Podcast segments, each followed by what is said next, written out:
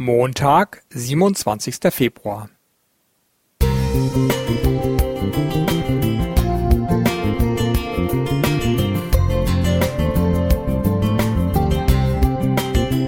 Ein kleiner Lichtblick für den Tag.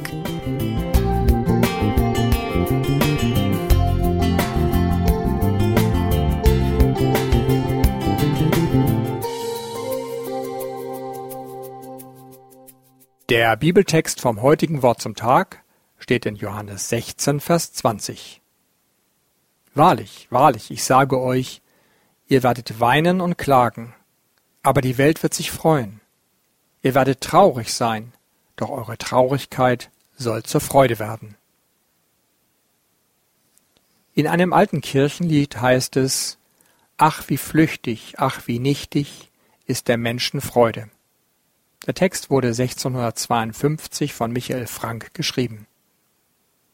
Dieses Lied über das Ende des Lebens erinnert daran, dass zu leben und zu sterben eng zusammengehört.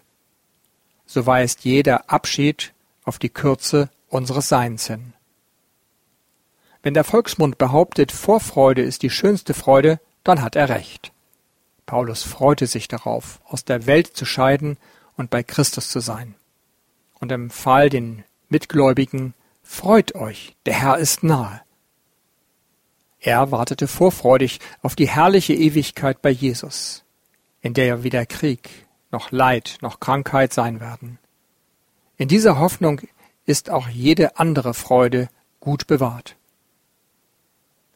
Der Sohn Gottes sprach in unserem Johannestext von seinem Abschied aus der Welt, zu der er zurückkommen werde. Nicht nur im Hinblick darauf empfiehlt die Bibel den Gläubigen, einander bewusst zu erfreuen. Schließlich werden die, die mit Tränen sehen, mit Freuden ernten. Doch wie kann dieser Wandel geschehen? Und wie kann aus Traurigkeit Freude werden? Dietrich Bonhoeffer, ein Gefangener der Nazis, teilte an Heiligabend 1943 einem Freund sinngemäß mit, dass zwar nichts die Trennung von lieben Menschen ersetzen, und Gott die Lücke nicht unbedingt ausfüllen könne, dafür aber durch diese Lücke echte innere Verbundenheit bewahrt würde.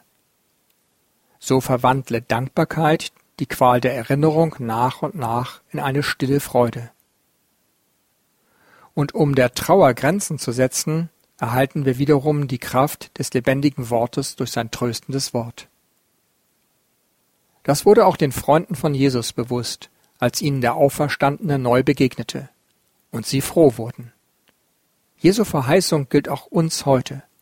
Eure Traurigkeit soll zur Freude werden. Diese Worte zeigen den Weg von der Klage zum Lob, von der Trauer zur Freude. Es ist ein Hoffnungswort, an das wir uns gerade in schweren, dunklen Zeiten klammern dürfen. Albrecht Höschele